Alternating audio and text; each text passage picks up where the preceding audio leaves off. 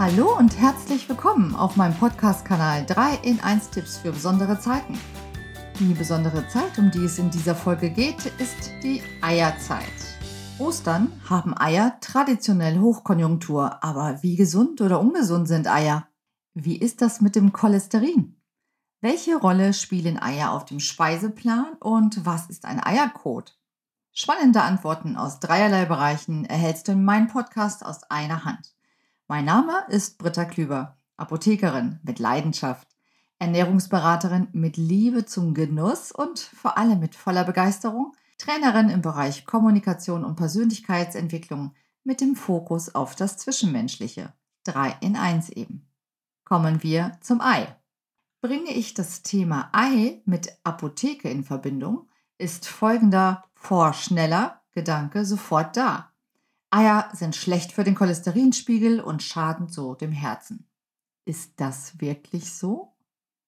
Cholesterin ist ein lebensnotwendiges Fett, ein Lipid und Bestandteil aller Körpergewebe, der Zellwände und dient außerdem als Baustein bei der Produktion von Gallensäuren und bestimmten Hormonen, darunter die Sexualhormone Östrogen und Testosteron. Cholesterin wird zu etwa zwei Drittel von unserem Körper selbst, vor allem in der Leber, hergestellt.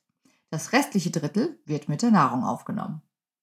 Damit Cholesterin zu den Organen gelangt, in denen es benötigt wird, braucht es einen Transporter. Hier kommen die Lipoproteine LDL und HDL ins Spiel. Professor Dr. Med Helmut Gohlke, Experte auf dem Gebiet der Prävention von Herz-Kreislauf-Erkrankungen, hat das sehr schön bildlich beschrieben. Er vergleicht diese beiden Eiweißbausteine mit kleinen Schubkarren. Das LDL, also das Low Density Lipoprotein, transportiert als erste Schubkarre Cholesterin zu den verschiedenen Organen, wo es von den Zellen aufgenommen wird. Hat LDL mehr Cholesterin geladen, als die Zellen benötigen, kippt es den Überschuss ins Blut. Es besteht das Risiko, dass sich das Cholesterin an den Gefäßwänden ablagert. Je mehr solche Ablagerungen, also Plaques, an der Gefäßwand haften, desto enger werden sie.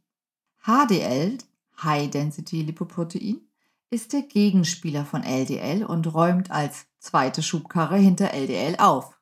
HDL sammelt überschüssiges Cholesterin in den Zellen und im Blut ein und transportiert es zurück zur Leber.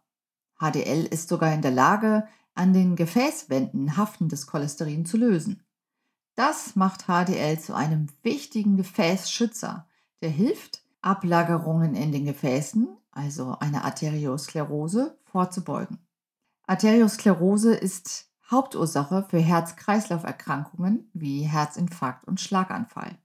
Tatsächlich enthalten mittelgroße Eier ca. 230 Milligramm an Cholesterin.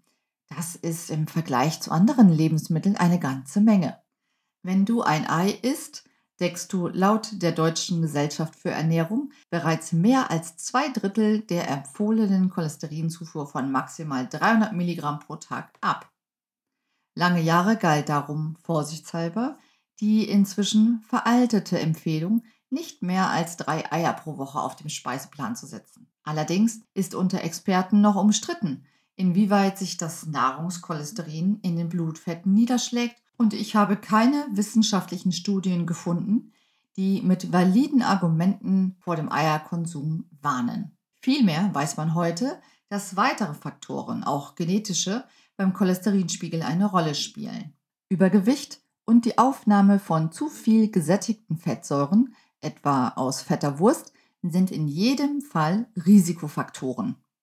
Entscheidend ist also nicht allein der Verzehr von einem Ei als solches, sondern es sind die Beilagen, die wir kritischer unter die Lupe nehmen sollten. Ein gutes Beispiel liefert das bekannte Egg Benedict, bei dem das pochierte Ei auf einem Toast oder Muffin mit gebratenem Speck und Sauce Hollandaise serviert wird. Neben dem Cholesterin stecken aber auch noch ganz andere Dinge in einem Ei. So besteht ein Hühnerei bis zu 80 Prozent aus Wasser und zu 13 Prozent aus hochwertigem Eiweiß. Das meiste davon befindet sich allerdings nicht im Ei klar, dort sind nur 11 Prozent Gewichtsanteile, sondern im Ei Dotter. Dort finden wir ca. 16%. Prozent. Das Besondere an den in Eiern enthaltenen Proteinen ist die Tatsache, dass es für den menschlichen Körper ausgesprochen wertvoll ist. Der Grund? Der Organismus kann fast alle Bausteine der Eierproteine für den Aufbau körpereigener Proteine verwenden. Ernährungsexperten sprechen von einer hohen biologischen Wertigkeit der Nahrungsproteine im Ei. Übrigens, wenn du mehr über das Thema biologische Wertigkeit von Proteinen erfahren möchtest, hör dir einfach meine Podcast Folge 7 zur Grillzeit an. Eier sind aber nicht nur Eiweiß, also Proteinlieferanten. Sie versorgen deinen Körper außerdem mit einer beachtlichen Menge an lebenswichtigen Vitaminen und Mineralstoffen.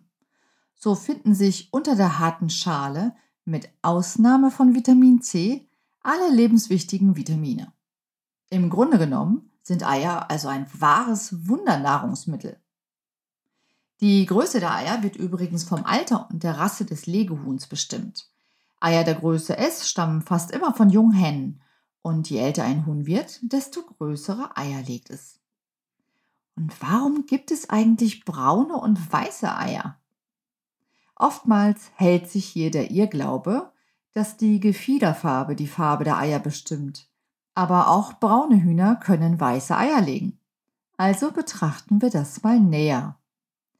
Die Farbe des Eis wird durch die Hühnerrasse bestimmt und tatsächlich gibt es einen kleinen Punkt am Körper eines Huhns, der auf die Eierfarbenschale schließen lässt. Hinter dem Ohrläppchen eines Huhns liegt versteckt die sogenannte Ohrscheibe. Ist diese Ohrscheibe weiß, legt das Huhn weiße Eier. Eine rote Ohrscheibe ist hingegen ein Zeichen für braune Eier. Diese Faustregel trifft fast immer zu, aber wie wir wissen, bestätigen Ausnahmen die Regel. Die Ausnahme in diesem Fall gilt für das Aurakanerhuhn, das türkisgrüne Eier legt. Braunen Eiern wird oft nachgesagt, sie seien besonders aromatisch und gesund. Aber das ist ein weiterer Irrglaube, denn die Konzentration von Mineralstoffen und Vitaminen haben nichts mit der Eierfarbenschale zu tun. Die Farbe des Eidotters hingegen lässt Rückschlüsse auf das Futter zu. Enthält dies rote Carotinoide, wie zum Beispiel in Paprika vorhanden, erhält der Dotter eine goldgelbene bis orangerote Farbe. Enthält das Futter gelbe Carotinoide, wie zum Beispiel in Gras oder Mais vorkommend, dann wird das Dotter heller sein. Also ist vielmehr entscheidend, wo das Ei herkommt. Ist dir eigentlich schon mal der Farbstempel auf dem Ei aufgefallen? Das ist der sogenannte Eiercode, der schon seit dem Jahre 2004 zur gesetzlichen Kennzeichnungsvorgabe innerhalb der Europäischen Union wurde. Die erste Ziffer gibt dabei Auskunft über die Haltungsform der Legehenne. Eine Null steht hier für Bio-Eier aus ökologischer Erzeugung. Diese Hühner erhalten natürliches Futter ohne Zusätze und haben Auslauf in Außengehegen. Steht als erstes dort eine 1, steht dies für Freilandhaltung. Die Hühner haben Auslauf in Außengehegen. Die Ziffer 2 steht für Bodenhaltung, also die Hühner leben im Stall mit Einstreu. Und die Ziffer 3 steht für Käfighaltung. Die darauf folgende Buchstabenkombination ist der Ländercode und verrät das Herkunftsland. Danach kommen die Nummer des entsprechenden Legebetriebs. Und was kannst du alles mit Eiern anstellen? Eier sind, wenn wir unseren Speiseplan anschauen, kaum wegzudenken und finden ihren Einsatz in leckeren Süßspeisen, herzhaften Gerichten, cremigen Soßen und Dips, in Salaten, in Getränken, Stichwort Eierlikör, oder einfach pur als Omelett, Spiegelei oder Rührei. Mich interessiert, wie kommen Eier denn in deiner Küche zum Einsatz?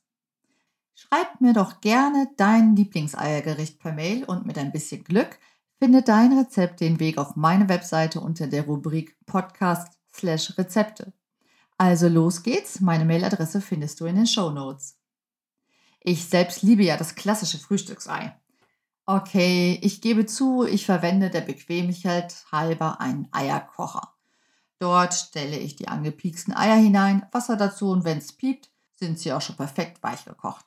Dann noch schnell abschrecken, in der Annahme, dass sich die Eier dann besser schälen lassen und schlussendlich kann ich dann mein leckeres Frühstücksei in Ruhe genießen. Du machst das auch so? Warum pieksen wir Eier an und schrecken sie ab? Das Anpieken von Eiern soll an der stumpfen Seite erfolgen. Dort sitzt nämlich die Luftblase. Außerdem, wie du ja soeben gehört hast, bestehen Eier zu fast 80 Prozent aus Wasser. Daher steigt beim Kochen nicht nur der Luft, sondern auch der Wasserdampfdruck, was theoretisch das Ei zum Platzen bringt und daher ebenfalls für das vorherige Anpieksen spricht. Tatsächlich bin ich bei meiner Suche nach wissenschaftlichen Beweisen hierzu auf eine groß angelegte Versuchsreihe von Quarks und Co. gestoßen. Den Link dazu stelle ich dir ebenfalls in die Beschreibung. Zu meiner Ernüchterung kam dabei heraus, dass es statistisch gesehen keinen signifikanten Unterschied macht, ob man die Eier nun anpiekst oder nicht. Heraus kam dabei aber auch, dass im Eierkocher angepiekste Eier in nur 8% der Fälle kaputt gingen, während es von den nicht angepieksten auch nur 11 Prozent waren. Dennoch, ich persönlich bleibe beim Anpieken meiner Frühstückseier, da ich gerne auf das Risiko verzichte, schon morgens meinen Eierkocher aufwendig putzen zu müssen. Und nach der Kochzeit soll kaltes Abschrecken bei den Eiern dazu führen, dass sich diese besonders leicht schälen lassen?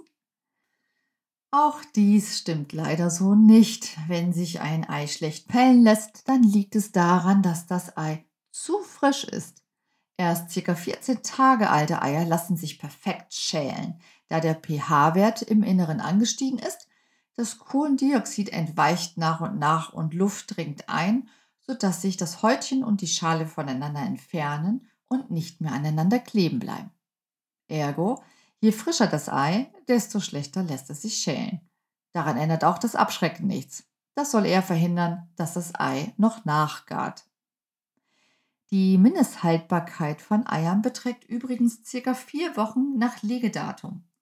Aber woher weißt du jetzt, ob das Ei noch frisch ist? Um das herauszufinden, verrate ich dir einen kleinen Trick. Hierzu legst du das Ei einfach in ein Glas Wasser.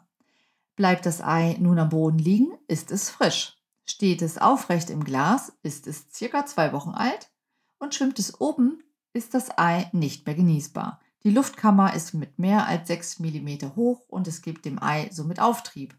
Ein einfach nachvollziehbarer Test, damit du das Ei nicht gleich wegschmeißen musst. Gerade zur Osterzeit stehen Eier hoch im Kurs und haben als bunt gefärbte Ostereier schon längst Tradition.